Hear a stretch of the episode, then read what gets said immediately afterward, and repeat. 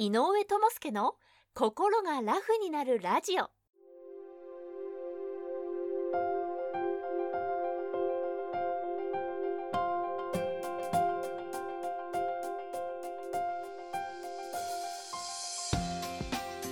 この番組は精神科医で産業医でもある井上智介が細かいことは気にせずに笑っていこうをテーマとして医学や心理学の側面から今すぐ使える心が軽くなるコツやスキルをお届けする番組です。はいどうも。精神科医で産業医の井上智介です。よろしくお願いします。さて今日なんですけどもお話しさせてもらうのは大人の発達障害って一体何なのかっていう話をしたいなというふうに思います。まあ少しですね、前になるかもしれませんけど、結構テレビとかでも、まあ、この大人の発達障害っていうテーマを取り上げていることが多かったかなっていう印象があります。なので、聞いたことがあるよっていう人も多いんじゃないかなとは思います。ただ、意外と結構勘違いされてる人も多いので、まあその辺についてですね、しっかりお話ししておきたいなと思います。まずそもそもがなんですけど、発達障害っていうのは病名ではありません。これ一番よく間違ってる話なんですけども、発達障害っていうのは大きな一つのカテゴリーだと思ってください。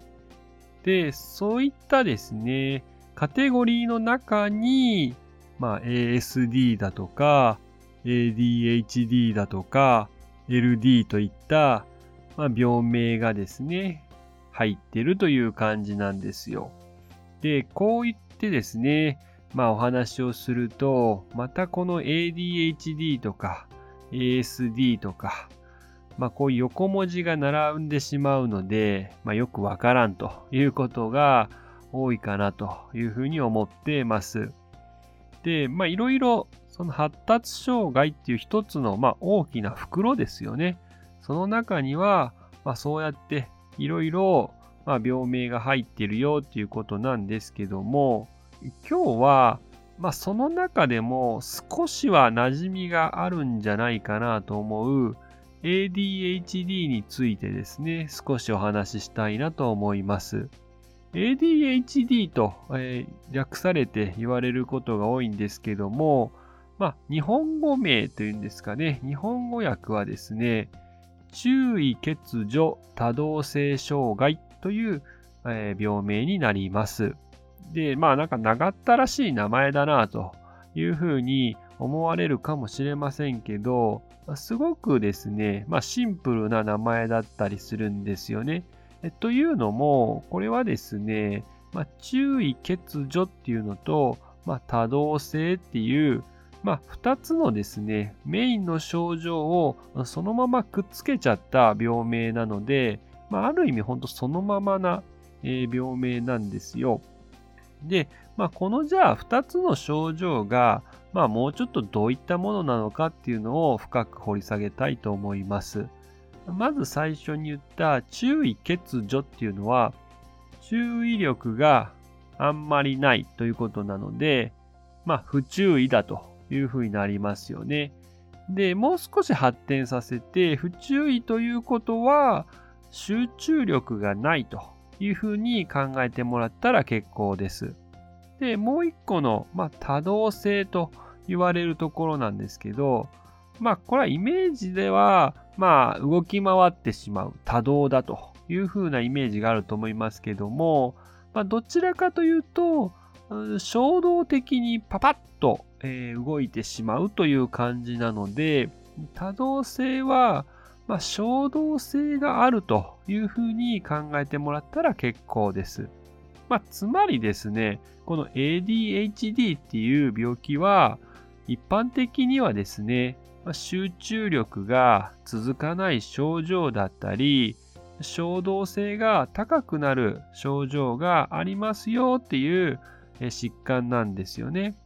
で、今挙げた2つの症状のどちらか一方だけが目立っちゃうっていう人もいれば、もちろん両方ですね、目立ってるよっていう人もおられます。ではですね、こういったまあ大人の発達障害、まあ、大人の ADHD ですよねっていうのが、なんで最近ここになって取り上げられてるのかっていう話なんですけども、そもそも ADHD って子供の病気ですよねっていうことをよく言われるんですよね。で、確かにそういう印象はあると思います。で、ただですね、実際お子さんの段階で ADHD と診断を受けてですね、治療に結びついている、えー、子供っていうのは、症状の方ではですね、衝動性が高くなる症状で、えー、治療をされている子供が多いなという感じです。例えば、授業中にですね、突然立ち上がって、まあ、うろちょろしちゃってどっか行っちゃったりとか、あまあ、そういうふうにですね、旗から見てすぐに、ちょっとこれはさすがになという状況がわかる症状の時はですね、すぐに医療機関に結びつくという結果になります。しかしですね、もう一個の症状の集中力があんまり続かないっていう症状がメインになってるお子さんっていうのは、なかなかですね、実は疾患だと気づかれないんですよね。まあ、集中力がないので、学校の成績とかがあんまり良くなかったりするんですけども、まあ、あくまでそれは一人の個性だというふうに考えたりとか、あとは、まあ、集中力が続かないならならないなりに、まあ、本人の工夫だったり、あとは学校だとか親とかがある程度、まあ、配慮したりとか、えー、力を貸すことでですね、まあ、なんとか学生自分を乗り切って症状があんまり目立たないっていうことが多いんですよね。なので、ある意味病院にはつながらなかったりします。とはいえですね、やっぱり社会人になってくると話は別でして、いつまでもやっぱり学校の先生みたいな、まあ、サポートしてくれる人がいるわけでもないし、まあ、親元離れてですね、一人暮らしになる人もいるだろうし、実際社会人としてはですね、いろんな責任だったり、あとはいろんな判断をですね、急にしなければいけないっていうような、まあ、かなりストレスフルなえー、ライフスタイルには変わってくるんですよね。まあ、すると、なかなかやっぱりうまくですね、その社会と適応できなくて、うん、ストレスがね、大きく溜まっていくなというようなとこはあります。まあ、するとですね、そもそも学生の自分から、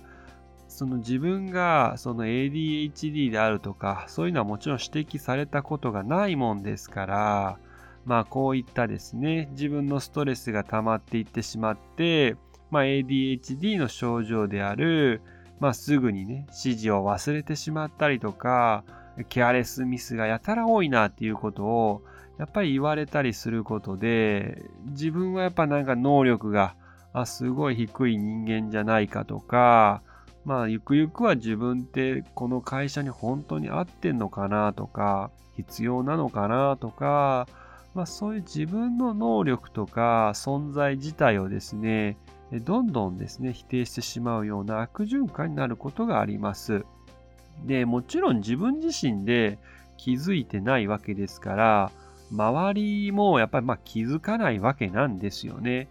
まあ、すると、どうしてもですね、やっぱりその人の評価っていうところは悪くなってしまうっていうのがあります。まあ、こういう説明を受けると、なんとなくですね、あの ADHD について理解してくれはる人もおるとは思うんですけども、まあ、じゃあ ADHD イコール、まあ、注意力があんまりなくてとか、集中力がなくてっていうふうに、えー、まあ、思われると思うんですけども、実は常にそういうわけではないっていうのも結構大事なポイントなんですよね。新しい何かですね、手順とか、まあそういう義務的なですね、課題をもうじっくり集中してやるっていうのは非常にね、苦手なんですけども、まあ、自分のですね、興味のあることだったり、特定のね、あの対象ではですね、過集中と言われるぐらい、もう一気に集中力をガッと、えー、つぎ込めたりするわけなんですよね。まあ実はそういった特性があるので、まあその本当に会社の中では適材適所としてですね、うまく本人の能力とか得意なところを活かせるように配慮してもらうのが大事かなと思います。まあもちろんそれにおいてですね、まあ、え精神科のですね、主治医の先生だったり、まあ産業医とですね、相談していくっていうのは非常に有効的なことかなというふうに思います。ではですね、今日はこの辺りでおしまいにしましょう。最後までね、聞いてくださってありがとうございました。また、今後もラジオの更新のモチベーションなどにもつながりますので、ぜひ、ポッドキャストの人はフォロー、YouTube の人はチャンネル登録をお願いします。では、さようなら。バイバーイ。今回の内容はいかがでしたでしょうか？少しでもいいなと思えば高評価やチャンネル登録をお願いします。